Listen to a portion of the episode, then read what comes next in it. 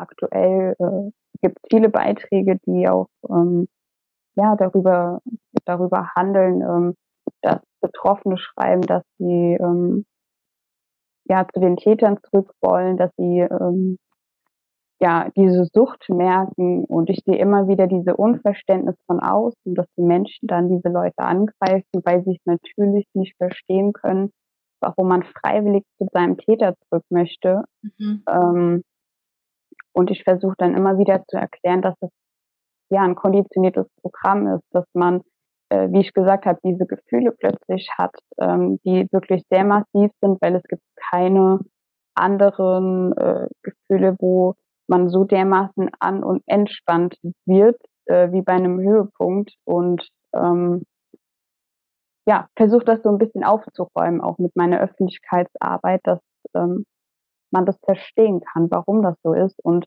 wie gefährlich das ist.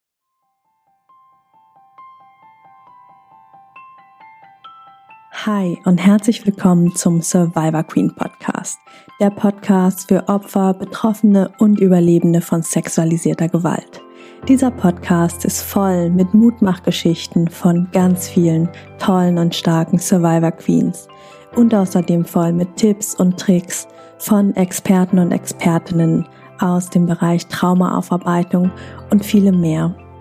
Ich bin Mai Nguyen, deine Host von diesem Podcast und ich wünsche dir viel Inspiration beim Hören.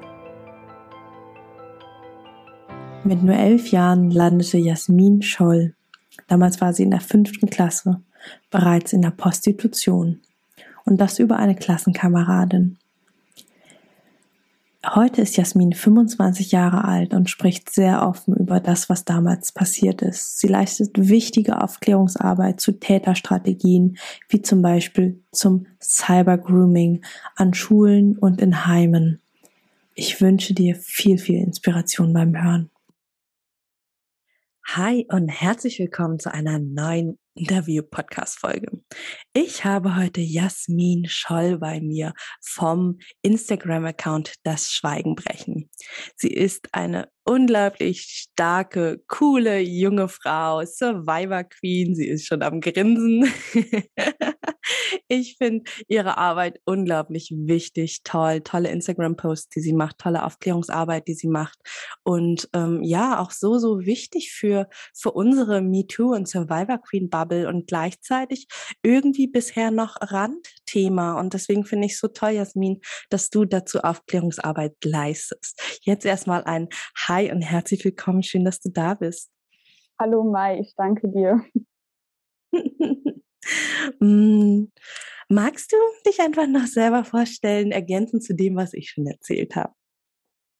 Cool. Ja, ich bin Jasmin, ähm, komme aus Hessen und bin selbst Betroffene von sexualisierter Gewalt und Cybergrooming und ähm, ja, habe im Grunde entschieden, mein Schweigen zu brechen, ähm, Aufklärung äh, darüber zu machen, ähm, wie Mechanismen von Tätern sind, ähm, wie das alles passiert, was vor allem in der Gedanken- und Gefühlswelt äh, von Betroffenen ähm, ja, los ist. Und ja, das gibt mir sehr viel Kraft und genau. Hm, danke dir, dass du die Arbeit machst. Ich, ähm, ich verfolge dich ja schon ein bisschen länger auf Instagram und äh, der, der ausschlaggebende Punkt, wo ich dann dachte, boah, ich muss dir jetzt mal ansprechen, war das Interview, das du gegeben hast oder die Kurzdoku beim WDR war das, oder? HR. HR. Ich komme immer mit. genau, beim HR, wo, wo du tatsächlich eine halbe Stunde quasi nur eine Doku über dich und Cybergrooming und Loverboy-Methode und so da war, wo ich dachte, boah, krass. Also ähm, ich meine, das sind ja auch Dinge, die, die ist, ist ja mir nicht unbekannt. Das, aber das wirklich nochmal von, von den Menschen zu hören, die das erlebt hat und die da jetzt so gestärkt rausgegangen ist. Ich meine, klar, du sagst auch, du bist immer noch in Therapie und am Arbeiten und am Machen und das wird wahrscheinlich noch seine Zeit dauern, ja. Ich meine, du sagst selber, äh, du bist mit elf in der Prostitution gelandet. Also wie crazy ist das denn, ja? Und da einfach ähm, also für alle, die zuhören, wir werden äh, das äh, Interview auf jeden Fall nochmal verlinken in den Show Notes. Schaut euch das total gerne an. Ich finde es richtig, richtig gut und auch respektvoll gemacht. Ja, das ist mir auch immer wichtig, dass die ähm, Betroffenen, dass die Survivor Queens nicht irgendwie so ja, so als guck mal hier, dieses Schaustück genutzt werden, sondern ich fand es richtig gut, richtig aufklärend und da nochmal ganz großen Respekt dafür, dass du über sowas sprichst. Vielen Dank. Ja, mir war wichtig, ähm, dass das passt, weil ich denke, wenn ich ähm, vor der Kamera stehe, äh, vor drei, vier Menschen, ist es für die natürlich auch nicht einfach, ähm, sich das anzuhören, ähm, gleichzeitig eben ihre Arbeit zu machen. Und mir war das schon wichtig, dass das vom, ja, von, vom Charakter her mit uns zusammenpasst. Und ich habe auch sehr darauf geachtet, dass das eben eine Mutmachreportage ist, weil ähm, ich meine, dieses Negative gibt genug in der Welt, aber die Frage ist halt, wie schafft man, schafft man es da raus und ähm, wo fängt dieser Weg an? Ähm, wo fängt man an zu kämpfen? Ähm, und es war so, ich habe ja schon mal eine Reportage gedreht, aber anonymisiert bei Follow Me Report. Mhm. Ähm, und das war für mich selber nochmal eine Herausforderung zu sagen, ja, ich zeige jetzt mein Gesicht und meine Stimme, weil ich echt die Nase voll davon habe. Ähm, und gleichzeitig setze ich ein Zeichen an die Täter, äh, dass sie mich nicht gebrochen haben, nicht klein gekriegt haben und es auch nicht werden.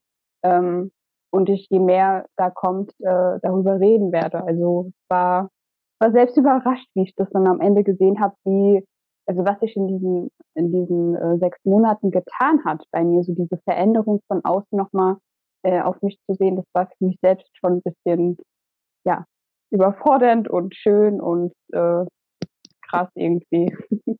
Total. Darf ich fragen, wie alt du bist? Ich bin 25. 25, wow. wow. Ja, ähm, wollen wir ein bisschen weiter von vorne anfangen? Ich meine, wir beide, ich meine, du kennst deine Geschichte, ich kenne zumindest ein bisschen was, habe die Doku gesehen und wir haben äh, das Vorgespräch geführt, aber vielleicht einfach mal von vorne. Wer, wer war die Jasmin, die kleine Jasmin aus der Vergangenheit? Wie, wie war deine persönliche Geschichte? Und dann kommen wir nochmal auf so ein paar Schwerpunktthemen, mhm. die dir und uns wichtig sind als Message hier mit rauszugeben aus der Podcast-Folge. Meine Geschichte fängt damit an, dass meine Mutter selbst betroffen ist, ähm, für sich die Entscheidung getroffen hat, äh, ihre, äh, ihre Vergangenheit ruhen zu lassen und äh, im Grunde ja, zur Täterin zu werden. Also da fängt äh, meine Geschichte an. Sie hat ja das Trauma von ihr auf mich übertragen. Das heißt, meine Kindheit war sehr einsam, sehr ja für mich beängstigend. Es gab viele, viele Bestrafungen, äh, ja, wie zum Beispiel Küche abschließen. Ähm, ich hab, hatte immer Hunger, Durst. Ähm, ich war in den Augen meiner Mutter auch nicht wert, eine Winterjacke äh, zu bekommen. Ähm, weil sie gemerkt hat, ich habe sie als Kind gespiegelt. Also ich war sehr neugierig, wissbegierig, ähm, wollte die Welt erkunden und zwar alles, habe viele, viele Fragen gestellt und war die Lebensfreude pur. Ähm, hat meine Mutter provoziert. Sie war sehr depressiv und aggressiv, ähm, lebte so in ihrer eigenen Welt und da habe ich natürlich genervt so und sie hat äh, immer wieder äh, versucht, meine Gefühle runterzudrücken, ähm, hat damit angefangen, mir immer einzureden, dass ich wertlos bin, für nichts zu gebrauchen, völlig fehl am Platz. Und ich habe das nie geglaubt von ihr, weil ich dachte, nö, bin ich nicht. Die ist äh, einfach nur gerade sauer. Mhm. Ähm, wie dann aber so die Selbstfindungsphase kam, die Pubertät, habe ich gemerkt, dass sie vielleicht doch recht haben könnte, weil alles irgendwie zusammengebrochen schien. Ähm, und habe das so als mein eigenes angenommen und bin so durchs Leben gelaufen. Und ähm, mit elf fing das an. Ich habe in der fünften Klasse einen Laptop geschenkt bekommen, weil das von der Schule her einfach Pflicht war ähm, für Vorträge, um naja, mit durch die Klasse halt da mitzuarbeiten. Ähm, und hatte eine Freundin, beziehungsweise eine Mitschülerin, die aber schon in dieser Szene drin war. Und die hat äh, da immer mit Männern geschrieben und ich habe das gar nicht verstanden. Ich habe sie mal gefragt, warum sie ja so teure Klamotten hat, warum sie Zigaretten hat, äh, wie sie sich das alles leisten kann. Und da kam direkt, ja, äh, ich treffe mich da mit Männern, äh, wenn du willst, jetzt nie komm mit.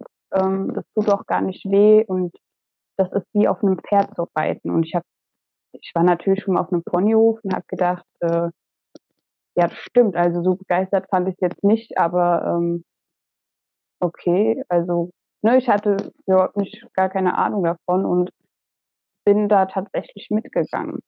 Hm. Das heißt, du bist im Prinzip über eine Klassenkameradin, die selbst schon drin war, drin gelandet. Wow. Ja, ja. Und ich hatte halt eben dadurch, dass das mit meiner Mutter zu Hause war, eher so eine, ich würde mal sagen, so eine mittelkleine, ähm, lasst mich alle in Ruhe und ich heiß auf alles Phase. Ähm, war auch in der Schule immer sehr viel am Tag träumen und habe mich mit ihr eben sehr gut verstanden, weil sie mich auch verstanden hat. Also jeder wusste, dass Gewalt zu Hause ist. Ähm, dass es mir nicht gut geht, war offensichtlich. Ich hatte ähm, mich da schon immer selbst verletzt. Ich äh, hatte Augenringe, ich war sehr dünn, ähm, bin sehr depressiv äh, durch die Gegend gelaufen. Es war von außen schon klar, dass da irgendwas ist. Und ähm, das war natürlich quasi nochmal ein Grund mehr, warum ich dann äh, quasi da reingerutscht bin. Mhm. Also weil ich im Grunde anfällig war. Ja. Ne, also da ich meine, da, da sprichst du ja auch, äh, ich meine, da hatte ich irgendwann mal was gesehen, dass du ja quasi auch über so ähm, potenziell einfache, ne, in Anführungsstrichen Opfer, ähm, woran Täter erkennen, dass sie da jemanden schnell bekommen können oder dann auch ergänzend dazu noch Täterstrategien, ne, was sie, was sie noch tun und manipulieren können, um ähm, ja die jungen Mädchen und nichts anderes sind sie ja mit elf, zwölf, dreizehn junge Mädchen da in sowas reinzubekommen.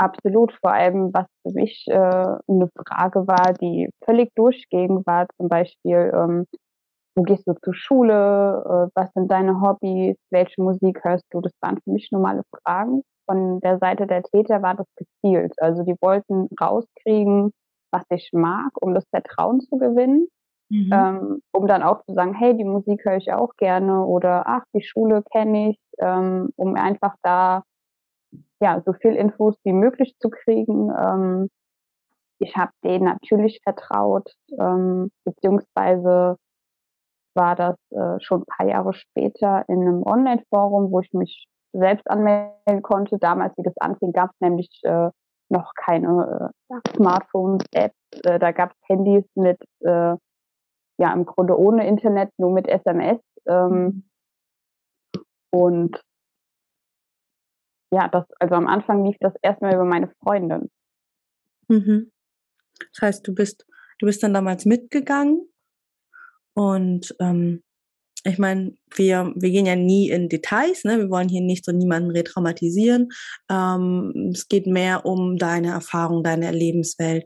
Wie, wie war das dann für dich, das, das erste Mal dann da mitzugehen und danach rauszugehen? War das wirklich wie ein Pferd reiten oder ist es komplett weg bei dir, weil da irgendwie eine Blackbox auf einmal vor ist? Was ist da passiert bei dir?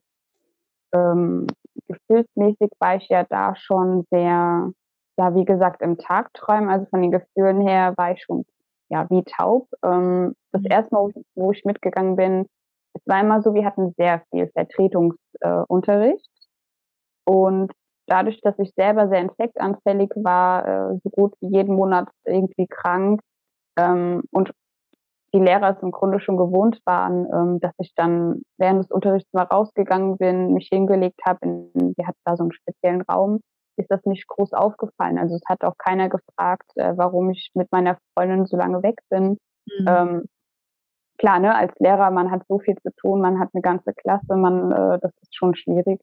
Ähm, und wir sind dann in dieser Zeit ähm, aus dem Schulgelände gegangen. Die haben meistens äh, um die Ecke gestanden im Auto oder an der Bushaltestelle.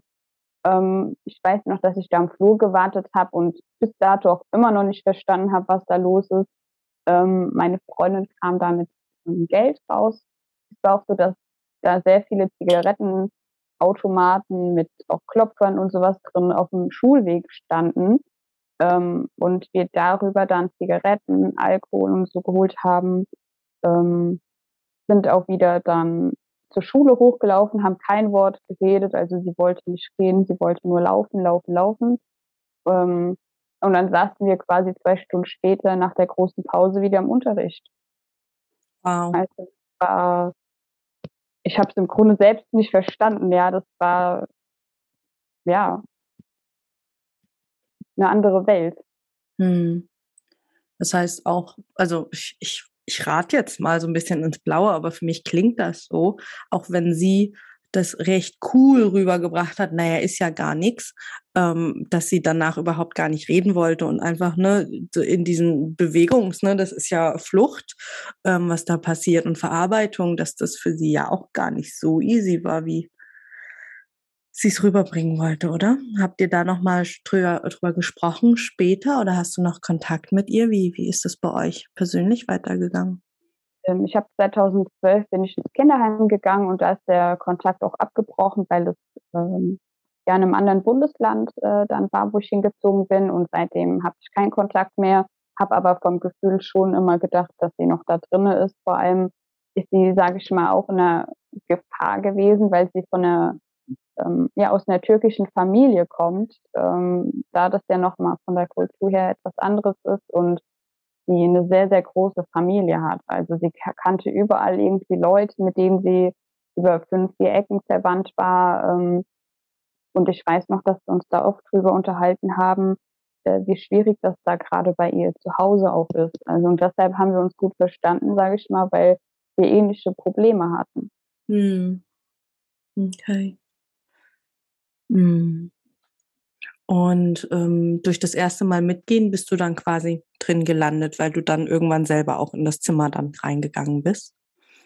Äh, ja, es war so, dass ich wieder an einem Tag in der Schule war. Ich hatte sehr, sehr viel Hunger, ich hatte Durst, ich war wieder am Tagträumen, mir ging es körperlich echt gar nicht so gut. Ähm, ich hatte natürlich auch wieder Selbstverletzungsdruck ähm, und habe da schon gedacht, ja, warum bin ich denn eigentlich noch hier? Also was hält mich denn hier? Ähm, für mich war der Himmel, sage ich mal, Freiheit, Frieden. Ich werde in Ruhe gelassen, Schutz äh, da von meiner Mutter und ich hatte mir so meine eigene kleine Welt gebaut vom Kopf her, so mein sicherer Ort. Ähm, und äh, hatte irgendwann dadurch auch den Gedanken, oh, wenn ich jetzt Geld hätte, ähm, ich könnte in den Supermarkt laden, der war auch in der Nähe der Schule, ähm, ich könnte mir Essen kaufen, ich könnte, ne, fing so an zu träumen und kam darüber dann ähm, aus dieser Not heraus äh, dann äh, ja dazu den selbst zu schreiben, zu kontaktieren, ähm, mich mit dem zu treffen und habe erst da realisiert, was meine Freundin gemeint hat, wie sie das Geld verdient hat. Ähm, die haben mich auch erst in Ruhe gelassen. Die wollten erst selber mal gucken, wer bin ich denn überhaupt und äh, ja, das im Grunde abchecken. Und ähm, ja, aber so fing das an dann. Hm. Und eine ganz doofe, blauäugige Frage von mir, die musst du auch nicht beantworten, aber wie, wie viel Geld gab's denn da dann? Also meine Freundin hat immer 50 Euro bekommen. Ähm, ich habe 10 Euro, 20 Euro, 50 Euro bekommen. Das war mir im Grunde egal. Mir war wichtig, ähm, ich hatte so den Gedanken, oh mein Gott, Geld. Oh, ich kann mir Essen kaufen. Also das, was ich gemacht habe, war auch immer, wenn ich das hatte, ich bin sofort in den Supermarkt äh, gelaufen, habe mir Essen gekauft, habe mir Trinken gekauft, habe das alles ganz schnell äh, zu mir genommen, weil ich aufpassen musste, dass ich pünktlich wieder zu Hause war, weil es sonst wieder Bestrafung gegeben hätte. Also es mhm. war, ähm, ja, es hat sich so eine Funktion da reingebaut. Mhm. Wow. Mhm. Das ist ja auch krass. Und also für mich ist es, war es erschreckend, auch in der Doku zu, zu hören, einfach, dass du dich ja im Prinzip selber in diese Szene, also klar durch, durch den Türöffner deiner Freundin, aber im Prinzip, dass du erstmal ohne in Anführungsstrichen Zuhälter selber den Kontakt gesucht hast. Ne? Ja, was mir durch die Traumaaufarbeitung auch irgendwann bewusst war, ist, dass das ja irgendwo herkommen muss. Mhm. Ähm, ich habe auch sehr schnell dann ähm, herausgefunden, dass meine Mutter viel dazu beigetragen hat. Äh, zum Beispiel, dass ich von klein auf schon lernen musste, mich in Pose zu stellen. Ich wusste, wie man, sage ich mal, Männer anzieht von, von den Blicken her. Mhm. Ähm, also ich wurde darauf bewusst konditioniert. Mhm. Ohne dass ich es gemerkt habe oder verstanden habe. Mhm. Ja, macht im Nachhinein alles so ein bisschen Sinn, ne? So die Puzzleteile, die dann zusammenfallen. ja, absolut. Ja. Und wie ist es bei dir dann weitergegangen im Laufe deiner Geschichte? Ich bin ja 2012 ins Kinderheim gegangen, weil ich eben sehr depressiv war, weil inzwischen vom Jugendamt auch klar war, die haben mich seit klein auf unterstützt, äh, beziehungsweise meine Mutter, äh, dass ich da nicht mehr wohnen kann, weil es immer schlimmer wurde. Ähm, ich sehr oft ins Krankenhaus musste wegen Verletzungen. Ähm, und dieser Umzug hat dafür gesorgt, dass erstmal Pause war. Also, dass ich zur Ruhe kommen konnte, an einem sicheren Ort war. Ähm, interessanterweise bin ich auch, obwohl ich raus durfte, nicht rausgegangen, weil ich, weil das für mich eine neue Freiheit war. Ich durfte raus, ich, Jasmin, darf das Haus verlassen und so lange wegbleiben, wie ich, wie, wie ich kann, äh, von den Regeln. Das, das war für mich, das hat mir total Angst gemacht. Ähm, da mussten auch erstmal die Betreuer mich begleiten, äh, dafür zehn Minuten ums Haus zu laufen. Und mhm. dadurch, dass ich da aber in der Pubertät war, ist mir auch aufgefallen, dass das, was die ganzen Jahre über passiert ist, zu einer Sucht geworden ist. Also die Täter haben das ja, es ging ja jahrelang, ähm, die Täter haben das ja unter einer, ich sag mal, äh, ja, brutalen Gewalt äh, ausgeübt. Und ich habe immer gedacht, ähm, ich möchte das nicht, obwohl ich ja selber war, aber das war eine Art Vaterprojektion. Ich habe irgendwo auch eine Sehnsucht gehabt, ähm, ja, diese Männer quasi zu umarmen, ähm, wie ein Vater das macht, diese Sicherheit, dieser Schutz, ähm, diese, diese Stärke. Ähm, wenn es aber, sage ich mein Thema wurde, wollte ich das nie. Also ich habe mich immer gewehrt, immer gesagt nein und ähm, mir ist dadurch aber aufgefallen, dass durch die Pubertät mein Körper angefangen hat, ja selber auf diese Berührung zu reagieren. Mhm. Und im Grunde haben Täter dann das auch gemerkt und mir eingeredet, dass ich das will. Mhm. Ähm, und da bin ich zusammengebrochen. Also da bin ich komplett zusammengebrochen. Ich habe die Welt nicht mehr verstanden. Ähm, ich wusste nicht mehr, wer ich war, was da passiert. Ähm, und habe mich im Grunde selbst schlecht gemacht. Mhm.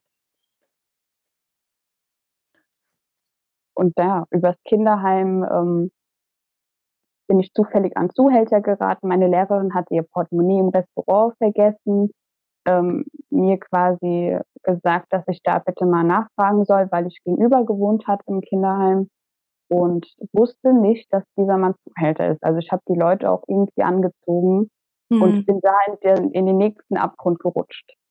Hm.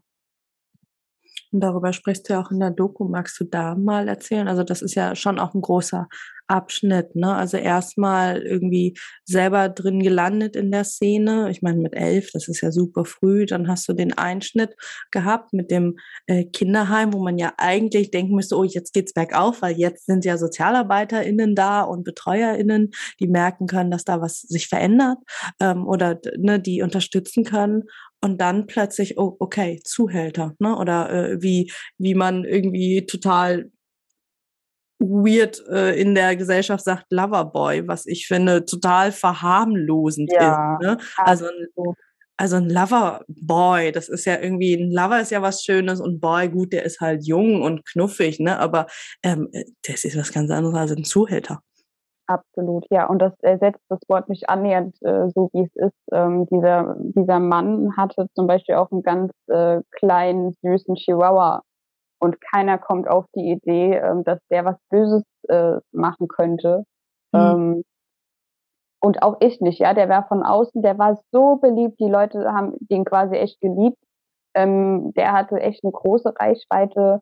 Äh, deshalb kam ich da im Leben nicht drauf, dass da irgendwas ist. Ich bin nachts aus dem Kinderheim abgehauen, ähm, weil Fakt ist im Grunde, dass ich inzwischen durch diese Pubertät, durch die Gewalt, durch die Anzahl der Jahre ähm, ja eine Sucht entwickelt habe. Also mir hat im Grunde was gefehlt. Äh, ich konnte das nicht zuordnen erstmal und habe dann gemerkt, ähm, ja, dass es eine Sucht geworden ist. Äh, mhm. Und dieser Mann hat mich auch so manipuliert, dass ich der Meinung war, ich müsste da jetzt mit äh, ihm mit. Er ist äh, nach zwei, drei Jahren äh, nach Italien ausgewandert und hat versucht, mich mitzunehmen. Mhm. Und das Kinderheim hat mir quasi den Po gerettet, äh, weil ich natürlich an die gebunden war. Wäre ich das nicht gewesen, äh, wäre ich zu Hause gewesen, ähm, wäre ich mit Sicherheit jetzt nicht mehr in Deutschland. Hm. Ja, also der hat, äh, der hat auch mit Drogen gedealt, der war, hatte lange Haare, also es, äh, ja, war eine krasse Zeit auf jeden Fall. Hm. Und er, also hat dann quasi, war auch dann dein Zuhälter, also das, oder war es, seid ihr nur in Kontakt gekommen? Wir sind nur in Kontakt gekommen. Ähm, ich habe jetzt durch ihn keine anderen Männer getroffen. Das ähm, war von den Zeiten auch so, dass ich das im Grunde keine zwei Zeit war. Ja? Also ich habe mich äh, eine Stunde, zwei Stunden war ich weg, ähm, war quasi bei ihm und es gab gar keine Möglichkeit, äh, weil der ja das letzte Ohr hatte ähm, und weil ich pünktlich wieder im, im Kinderheim sein musste und äh, das auch von den, sage ich mal, ist sehr bestimmt möglich gewesen, war es aber nicht. Also Gott sei Dank, ja, ich habe ihn äh, kennengelernt, mit ihm geredet und er hat halt durch eine liebevolle Art versucht, äh, ja, mir einzureden, dass er der Mann ist und ähm, ich als Frau ihm alles bieten muss und äh, ich wäre quasi seine persönliche, ähm, ja, wie soll ich sagen, ja, im Grunde Prostituierte gewesen. Hm. Ich habe auch ähm, aktuell äh, gibt viele Beiträge, die auch ähm, ja darüber darüber handeln, ähm, dass Betroffene schreiben, dass sie ähm, ja zu den Tätern zurück wollen, dass sie ähm, ja diese Sucht merken und ich sehe immer wieder diese Unverständnis von außen, dass die Menschen dann diese Leute angreifen, weil sie es natürlich nicht verstehen können, warum man freiwillig zu seinem Täter zurück möchte. Mhm. Ähm, und ich versuche dann immer wieder zu erklären, dass es ja ein konditioniertes Programm ist, dass man, äh, wie ich gesagt habe, diese Gefühle plötzlich hat, ähm, die wirklich sehr massiv sind, weil es gibt keine anderen äh, Gefühle, wo man so dermaßen an und entspannt wird, äh, wie bei einem Höhepunkt. Und ähm, ja, versuche das so ein bisschen aufzuräumen, auch mit meiner Öffentlichkeitsarbeit, dass ähm, man das verstehen kann, warum das so ist und wie gefährlich das ist. Hm. Ja, magst du da noch ein bisschen mehr zu erzählen? Gerade jetzt einfach nochmal so als, als Gegenpol, als Erklärung, du hast jetzt schon ne, Konditionierung angesprochen. Aber was, ähm, ja, wenn, wenn du jetzt einen Post liest oder jetzt jemand mit dir spricht und sagt, ah, ich verstehe das nicht. Also die, die, die sind doch jetzt frei, die können doch weggehen, warum wollen die denn zurück? Was, was sagst du den Menschen? Ich sage ihnen immer, dass ich keine, keine Expertin bin, dafür keine Ausbildung habe, aber eben selbst betroffen und erzähle das immer gern meiner Sicht. Also bei mir war das ja so, dass sie, äh, wie gesagt, da von klein auf äh, mich konditioniert haben, auf bestimmte äh, Dinge zu reagieren, bestimmte Sachen zu machen äh, und damit meine Sexualität manipuliert haben. Ähm, das mit einer wirklich brutalen Gewalt gemacht haben, aber auch sehr liebevoll und na gut, wenn man das liebevoll nennen kann, ne? Mhm. Ähm, ähm, und mein Körper darauf reagiert hat. Und wenn dann, wenn das eine Zeit lang geht äh, und dann sage ich mal, wie bei mir in dem Moment dann Pause, dann fehlt dem Körper was. Dadurch, dass das immer und immer wieder passiert ist, mhm. ähm, dann ist der Körper auf Entzug. Und äh, dann gehen, also dann bin ich zum Beispiel zu den Tätern zurückgegangen, weil ähm, ich diesen Druck loswerden wollte. Ich kam, das hat mich so getriggert, ich kam damit nicht klar. Und ich bin zu dem Täter gegangen, bei dem es angefangen hat. Also der, das hört sich jetzt blöd an, aber der quasi der Beste war, der mir diesen Druck nehmen konnte, weil ich den loswerden wollte. Das war für mich echt eine Qual. Mhm. Ähm, und ich habe den wirklich angebettelt. Also das, das glaubt man im Außen gar nicht, aber ich habe ihn wirklich angebettelt äh, weil ich das echt nicht ausgehalten habe. Also das war für mich damals ganz, ganz schlimm. Ähm, und äh, ich kam ja vor ja, 2019 in den Opferschutzverein als Schützling, weil eben eine äh, akute Gefahr war, ähm, in die ich da reingeraten bin und musste erstmal verstehen und erstmal lernen, was meine eigene Sexualität ist und was ist die Sexualität sage ich mal, die die Täter auf mich konditioniert haben. Ähm, und das hat mir sehr geholfen, dann zu verstehen, okay, das, was jetzt was an Gefühlen da ist, das braucht ein Ventil und die dürfen alle da sein, aber ich muss ähm, dafür versuchen, ein Ventil zu finden, ähm, weil man kann zum Beispiel auch sagen, ein Tier, das gegessen hat, hat keinen Hunger mehr. Also von außen, wenn ich ähm, meine Gefühle, sage ich mal, wenn ich dafür ein Ventil hatte, ähm, von außen jemand kam, hat das mein Programm nicht angesprungen. Ich konnte weitergehen, ähm, ist es nichts passiert, sage ich mal. Wenn ich aber schon mit diesen ähm, Gefühlen, ich sag mal Geilheitsgefühlen rumgelaufen bin, war die Gefahr für mich immer sehr, sehr groß, ähm, dass ich umgeschaltet bin in diesen Dissoziationsmechanismus ähm, und mit dem mitgegangen bin oder da wirklich irgendwas passiert ist. Also es gab viele Vorfälle, wo das so passiert ist und äh, durch den Schutz konnte ich vor allem lernen, erstmal zu gucken, auch wer bin ich und äh, was passiert mhm. da und das ähm, ja, hat mir sehr, sehr viel geholfen. Aber mhm. man mag das erstmal gar nicht annehmen, weil man denkt, puh, was ist denn mit mir los und ich verstehe das nicht und äh, man schämt sich, man hat Angst. Ähm, ja. Mhm. Ja. Danke dir, dass du da so offen drüber sprichst. Ich meine, das ist ja auch einfach ein Tabuthema. Ne? Und ähm, ja, wir sind ja auch ein bisschen dafür da, dafür da, das zu enttabuisieren, entstigmatisieren und ähm, ja, wow ähm, eben auch wichtig ist, dass da im Grunde, wenn, wenn Betroffene zu den Tätern zurückgehen aus diesen Gründen, dass die Täter im Grunde die volle, die hundertprozentige Macht haben und Kontrolle, weil sie arbeiten ja auf etwas hin. So nicht, dass man sagen kann, der und der hat gemacht, sondern äh, dass die sagen, ja, aber die ist doch zu mir gekommen, die wollte das doch. Also die manipulieren einen, wo man ja geht weit über das menschliche Denken, über den menschlichen Verstand raus. Also.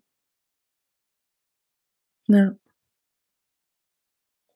Und dann sind wir auch wieder beim Thema Victim Blaming, ne? Aber sie ist doch zurückgegangen, ne? Aber sie wollte das doch. Ja.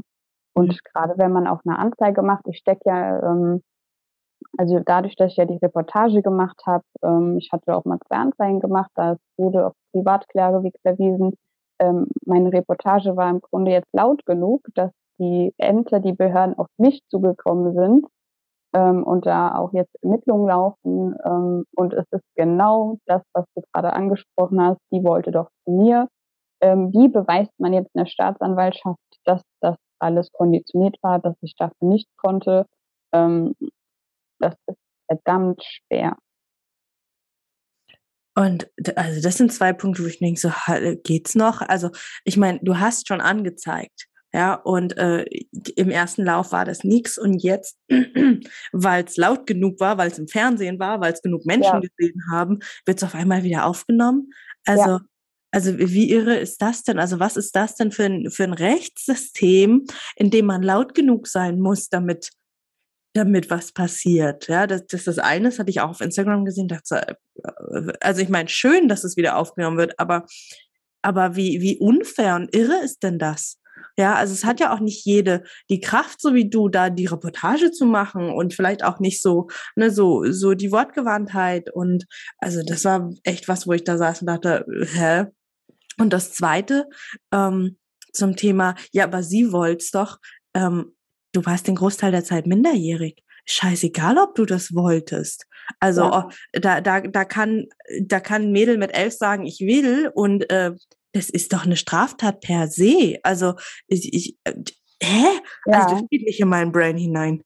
Ja, das ist auch das, äh, was mich zurzeit sehr, sehr aufregt und wo ich regelmäßig an die Decke gehe. Vor allem ist es mhm. eine Mutmachreportage. Ich hatte nicht auf dem Deckel, dass äh, ja, die sich äh, da melden. Ähm, keiner von uns hat das gedacht und ähm, die Polizei ähm, hat Kontakt zum Sender aufgenommen. Die haben den Kontakt zu mir hergestellt und dann hatte ich zwei Tage nach Ausstrahlung einen Anruf.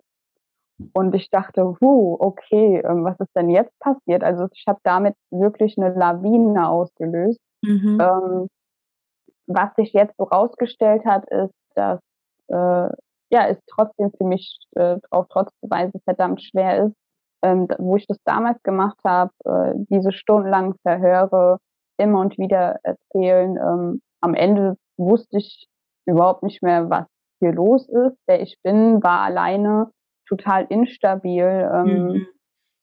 Und wenn ich das mit heute vergleiche, muss ich sagen, ich muss auch heute trotzdem kämpfen, äh, ganz viele Protokolle schreiben und ähm, es wird zum Beispiel auch unterschieden mit Moral und Strafrecht. Also wenn, ähm, sage ich mal, zum Beispiel eine, ein Freund seine Freundin vergewaltigt und ähm, sage ich mal, Kleidung anreicht, einreicht als Beweismittel, ähm, wenn sie die Anzeige machen würde, dann gilt das nicht als Beweis, weil das ist der Freund. Und das begegnet mir gerade in gut allen Fällen. Also es sind 42 Fälle bei mir und das mhm. begegnet mir gerade in allen Fällen, wo ich denke, ähm, okay, what the fuck, was wollt ihr jetzt von mir? Ich bin Betroffene, ich bin Zeugin, ich bin, ich kann das, ähm, es gibt Videomaterial, Bilder, es gab tatsächlich bei dem einen oder anderen auch Zeugen. Und zu gucken, okay, wie tickt das Gesetz? Was ist der Unterschied wirklich zwischen Moral? Weil moralisch gesehen hat zum Beispiel auch keiner, kein fremder Mann, kein bekannter Mann das Recht, mich anzufassen, wenn ich das nicht will. Keiner. Moralisch kann man total nachvollziehen. Strafrechtlich gesehen befinden wir uns da auf der untersten Stufe. Also das gibt im Grunde nicht. Ähm, ich brauche auch immer zum Beispiel die Originalbeweise. Das ist für Betroffene auch nicht klar. Also woher soll man das jetzt alles wissen, wenn man einen Screenshot vom Handy hat zum Beispiel mit Chatverlauf? ist das für mich ein Beweis. Vom Gesetz her nicht. Ich brauche das Originale, weil ich hätte die SMS auch selber schreiben können mit einem anderen Handy. Also die müssen alles klein nachverfolgen und ähm, ja, der aktuelle Stand ist, entweder wird das jetzt alles fallen gelassen aus dem Grund oder es kommt zur Anklage, was bedeutet, ich muss ein Glaubwürdigkeitsgutachten machen, wo zum Beispiel eine Frage ist, äh, ist sie in, äh, intelligent genug, um eine Lügengeschichte zu erfinden, ja, wo 90 Prozent natürlich durchfallen ähm, und wir gerade mit äh, Therapeuten darum kämpfen, dass ich das nicht machen muss. Mhm. Und ähm, ich werde dann auch vereidigt werden, was ich totaler Quatsch finde, weil ich habe mir das nicht ausgebracht, ich mache das nicht aus Spaß und sich als Betroffene dahin zu stellen, das Schweigen zu brechen, äh, ich meine, damit bringt man sich schon genug in Gefahr, ja, die Täter mhm. merken, die haben die Kontrolle verloren, die Macht, die wissen, was denen blühen kann. Äh, natürlich versuchen die selbst zu überlegen, ähm, was die da jetzt machen können. Ne? Also das ist kein Spaß, das ist kein Spiel und ähm, dann vereidigt zu werden, das finde ich schon nicht ganz äh, ohne. Also und ja. dann eben auch die Gefahr, ähm, dass die eine Bewährungsstrafe kriegen, äh, nicht inhaftiert werden, dass sie sich auf Kautionen rausholen können dass äh, auch selbst wenn die inhaftiert werden, jederzeit wegen guter Führung entlassen werden können. Ja, das sind alles Dinge, wo man wirklich gut überlegen muss, ähm, ob sich der, dieser Weg lohnt, was man davon selber hat. Und vor allem, es ist egal, ob ich jetzt eine Anzeige mache oder nicht, weil ermittelt wird durch die Reportagen sowieso. Also mir ja. sind die Hände gebunden und es ist ein Stein, den ich gerade nicht, ähm, wo keiner weiß, wo der hinrollt. Ja. Ja. Und es ist ja auch einfach also ähm, Selbstbestimmung. Ne? Also du hast die erste Anzeige gemacht, weil du sie machen wolltest. Und jetzt plötzlich haben Polizeibeamtinnen das gesehen und beschlossen, oh, Ne? Und äh, plötzlich sitzt du da in stundenlangen äh, Vernehmungen, Verhören und musst erzählen. Und das ist ja, also ich meine, zum Glück hast du ja heute dein großes Netzwerk und dein Auffangnetz, aber das ist hoch, also hochretraumatisierend, ohne dass du das gewollt hast.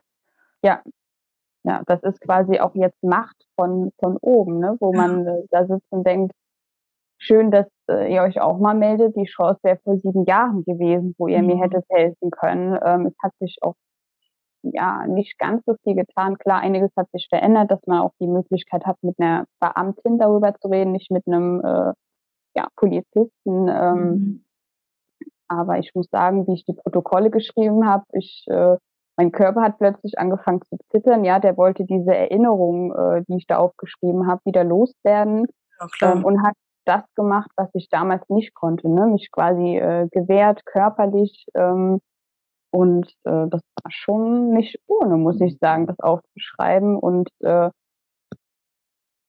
nicht zu wissen, das dürfen die einem ja auch nicht sagen, wo gerade ermittelt wird, was die machen, wer schon was weiß äh, und mhm. wer nicht. Ähm, und diese Wartezeit, die macht einen nicht stolz, ne, wo man dann denkt, äh, ja, was ist denn jetzt so? Man wird ein Stück weit total fallen gelassen. Und das ist einfach von Fall zu Fall. Man macht seinen Job, äh, was mit den Betroffenen ist, was sie fühlen, wie es denen geht.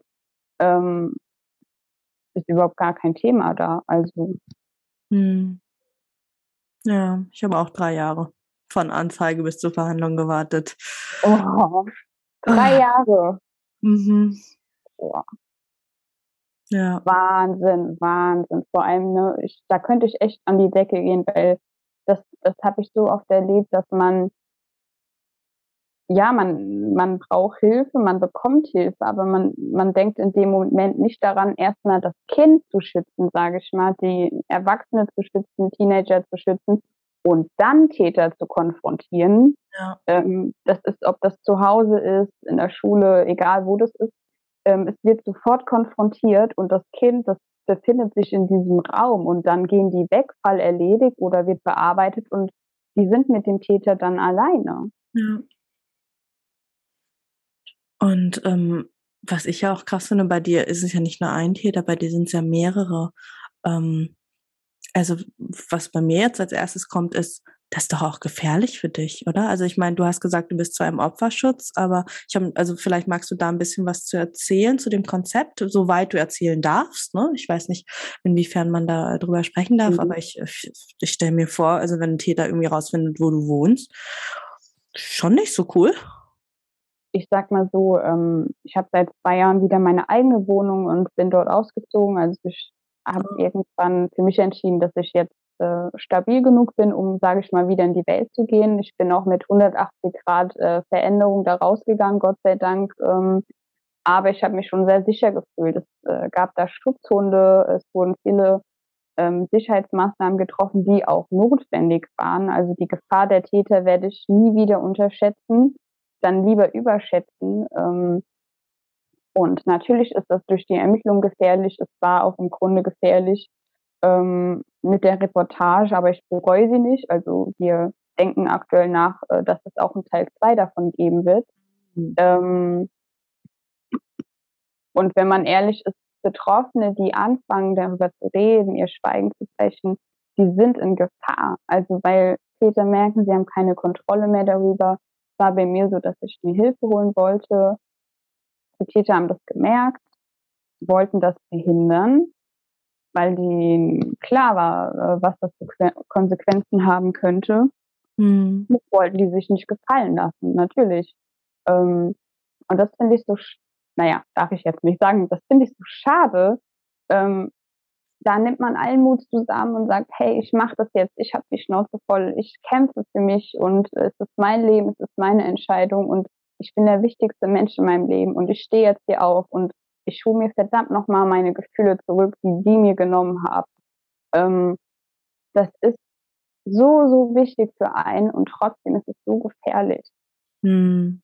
Also ich gehe hier auch lang. Ähm, ich gehe zum Beispiel nicht, äh, ich habe ja eine kleine Hündin, äh, wo, mit der ich dann äh, oft unterwegs bin, spazieren gehe. Und ich gehe nie raus, wenn ich das Gefühl habe, mir geht's nicht gut. Ich gehe die Tür raus, bewusst, klar, immer mit dem Gedanken, dass natürlich jederzeit einer um die Ecke sein, um die Ecke stehen könnte, ähm, habe die Chance gehabt, einen Selbstverteidigungskurs zu machen. Ähm, also man kann alles, was sich in einem Raum befindet, als ich sag mal Waffe nutzen, um sich zu verteidigen.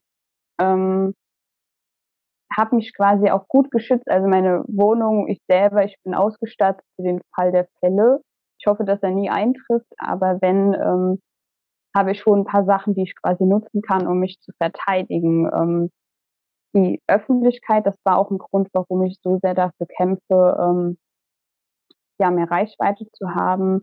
Die schützt mich auch. Also ich möchte aufklären, ich möchte Betroffenen Mut machen, ich möchte ihnen ähm, ja einen Weg zeigen. Das ist so, wenn man zum Beispiel eine Packung Buntstifte hat egal ob ich die Menschen mag oder nicht, man kann sich ähm, Man kann erstmal alle Buntstifte nehmen und gucken, was kann ich gebrauchen, was kann mir helfen. Mhm. Und das, was ich für mich nicht brauche, kann ich aussortieren.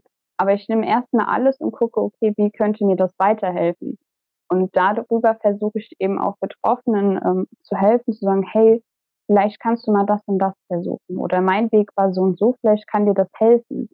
Ähm, ihnen auch immer wieder zu erklären, guck mal, du hast, auch wenn wir das Gefühl haben, dass wir nicht stark sind, wir keine Kraft haben, ähm, was habt ihr verdammt nochmal für einen Kampf gehabt? Ich meine, ihr habt das überlebt ähm, und das alleine zu überleben, das schaffen leider viele nicht. Also ich kenne Menschen, die ähm, ja auch noch kleine Seelen waren, die das nicht geschafft haben, die an den Folgen verstorben sind oder weil sie sich äh, selbst, sage ich mal, entschieden haben dazu. Hm. Ähm. Wie stark sind wir bitte? Also ja. und ähm, das gebe ich ihnen immer wieder mit auf den Weg. Und klar ist es äh, für mich wichtig, dann auch zu gucken, dass ich mich trotzdem selber schütze und dass ich selbst auf mich achte und äh, gucke, mich nicht äh, provokant in Gefahr zu setzen. Aber es ist natürlich das Risiko, das für mich immer besteht. Also es wird auch in zehn Jahren noch so sein oder in 20 Jahren. Ähm, aber diese Öffentlichkeit schützt mich eben, weil die wissen, ähm, wenn ich mich jetzt zum Beispiel vier, fünf Tage nicht melde, kommen schon die ersten Nachrichten, ob alles in Ordnung ist, was ich total nett finde und mhm. super liebe Community. Ähm, aber die Täter wissen das, also dass mhm. ich vernetzt bin und ähm, das werden die sich drei, viermal überlegen, ob die ähm, sich dazu entscheiden, äh, mich dann nochmal anzugreifen. Mhm. Wow. So, das war's mit dem ersten Teil des Interviews mit Jasmin.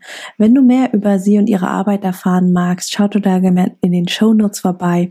Da habe ich die Doku über sie verlinkt, ähm, die bei HR stattgefunden hat und auch ihren Instagram-Account. Schau da mal vorbei, lass ihr ein Follow da. Und in der nächsten Folge sprechen wir nochmal sehr viel genauer über das Thema Opferschutz. Hey, schön, dass du die Folge bis zum Ende gehört hast. Wenn sie dir gefallen hat, lass mir doch total gerne eine 5-Sterne-Bewertung bei Spotify und oder Apple Podcasts da. Damit hilfst du, dass dieser Podcast noch viel mehr Menschen ausgespielt wird. Und wenn du keine Folgen mehr verpassen magst, klick einfach auf Folgen und dann bekommst du immer alle zwei Wochen montags eine Benachrichtigung von deinem Handy, von deiner App, dass eine neue Folge da ist. Alle zwei Wochen montags erscheint die Folge, außer es ist eine Doppelfolge. Dann gibt es den zweiten Teil zwei Tage später am Mittwoch. Und wenn du dich mehr zum Thema Trauma und Traumaaufarbeitung einlesen magst, dann lad dir doch total gerne mein E-Book runter. Das findest du kostenlos in den Show Notes. Da sind auch alle anderen Links, über die wir hier in der Podcast-Folge gesprochen haben. Ich freue mich, wenn wir uns in der nächsten Folge wieder hören. Bis ganz bald, deine Mai. Ciao.